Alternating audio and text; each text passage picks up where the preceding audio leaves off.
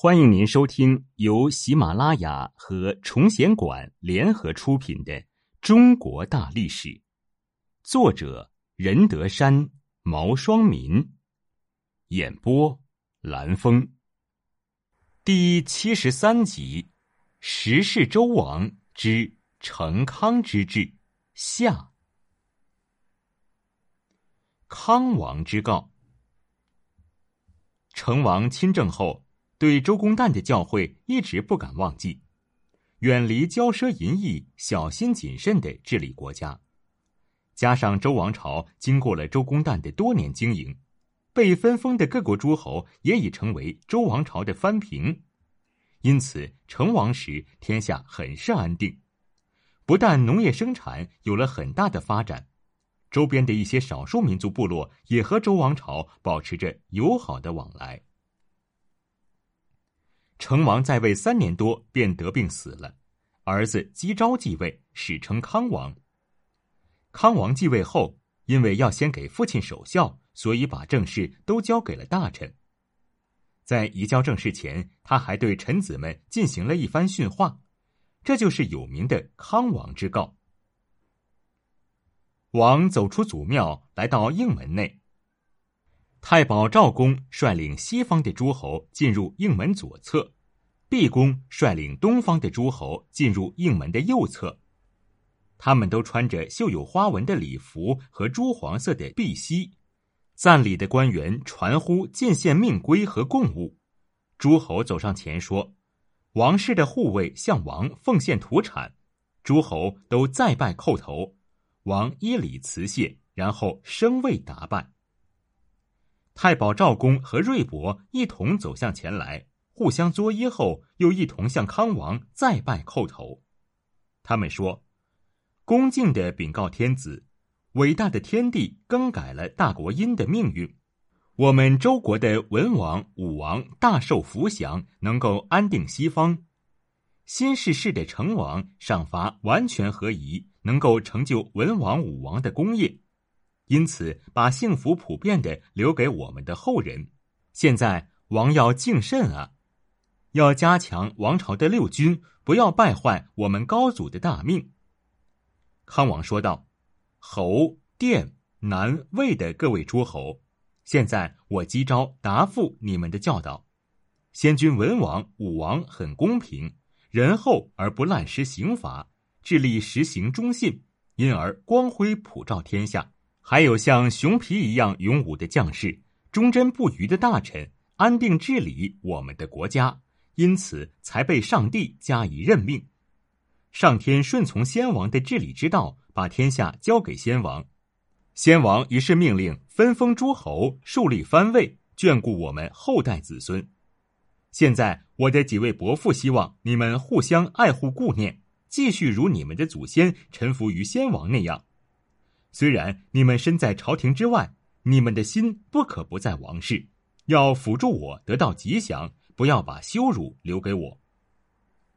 众位大臣都听完了命令，互相作揖，快步走出。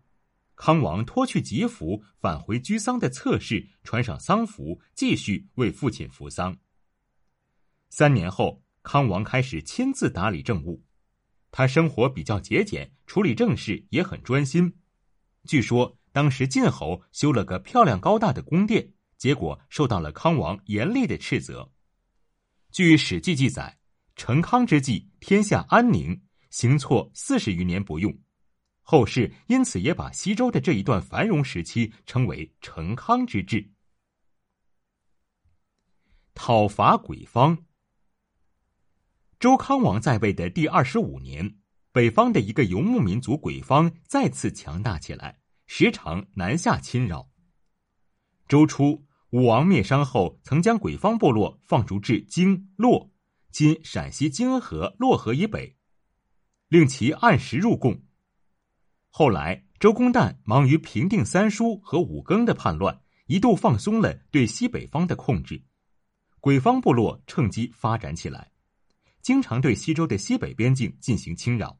威胁周都镐京，经过二十余年的经营，周朝的经济有了很大发展。为了消除边患，周康王下令进攻鬼方，消灭这个多年的隐患。经过两次大规模作战，周军斩杀鬼方部落四千多人，俘虏了大批战俘，还缴获了很多车马和大量牛羊。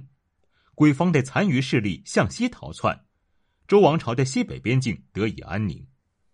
康王时期的繁盛，从出土的大鱼鼎上可见一斑。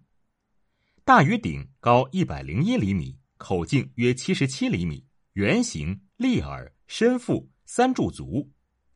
颈及足上部是兽面纹，是康王时贵族鱼所做的祭器，造型雄浑，工艺精湛。内壁铸有铭文十九行，共二百九十一个字。这件青铜礼器，据说在清代道光初年（一八二一年）于陕西岐山李村出土，铭文记述了康王命于管理兵戎，并赐给香酒、命符、车马及一千七百余名奴隶的事。大禹鼎出土之初为岐山豪绅宋金建所有，后因其家道中落，此鼎被后人以七百两银子转让到西安，后来又曾一度为左宗棠所有。数年后，为答谢潘祖印的厚恩，左宗棠以此鼎相赠。此后，大禹鼎便成为潘家的传家之宝，供于苏州潘家大堂。一九五二年，潘氏后人将其献给国家。现藏于中国国家博物馆。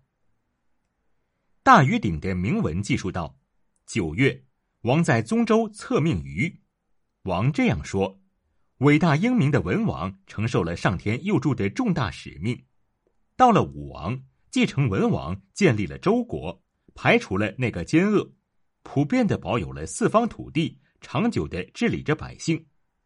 办事的人在举行饮酒礼的仪式上，没人敢喝醉。在举行柴征一类的祭祀上，也不敢醉酒，所以天帝以慈爱之心给予庇护，大力保佑先王广有天下。我听说殷朝丧失了上天所赐予的大命，是因为殷朝从远方诸侯到朝廷内的大小官员都经常酗酒，所以丧失了天下。你年幼时就继承了先辈的显要职位，我曾让你就读于我的贵胄学堂。你不能背离我，而要辅佐我。现在我要效法文王的政令和德行，犹如文王一样，任命两三个执政大臣来任命你。你要恭敬地协调纲纪，勤勉地早晚入见，进行祭祀，奔走于王室，敬畏上天的威严。王说：“禹，一定要效法你的先祖南宫。”王说：“禹，你要辅助我主管军队，勤勉而及时地处理赏罚预送案件。”从早到晚都应辅佐我治理四方，协助我遵行先王的制度治理民众和疆土。赏赐给你一羽香酒、头巾、碧玺、木底鞋、车马；赐给你先祖南宫的旗帜，用以巡狩；赐给你邦国的官员四名，人众自御守至数人六百五十九人；赐给你一族的王臣十三名，一众一千零五十人。要尽量让这些人在他们所耕作的土地上努力劳动。王说：“禹，你要恭敬的对待你的执事，不得违抗我的命令。”于颂扬王的美德，制作了纪念先祖南宫的宝鼎。大禹鼎的书法体式严谨，字形布局都十分质朴平实，用笔方圆兼备，具有端严凝重的艺术效果。是西周早期金文书法的代表作，由此可见，成康时期的西周王朝不但富庶，青铜铸造业也取得了长足进步。